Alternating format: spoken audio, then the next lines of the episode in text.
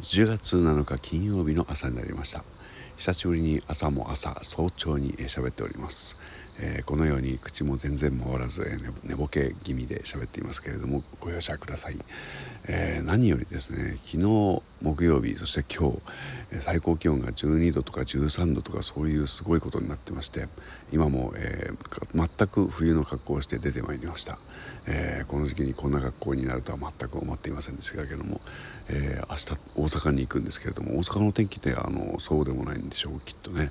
えあまり厚着で行っちゃうと大変なことになるんだろうななんて想像するんですけどもそれよりもこの寒さの中ですねあの風邪をひかないようにしなきゃいけないなし引いているしまう人もいっぱい出てくるだろうしそして今日はちょっと渋谷に行ってこないといけないのでですね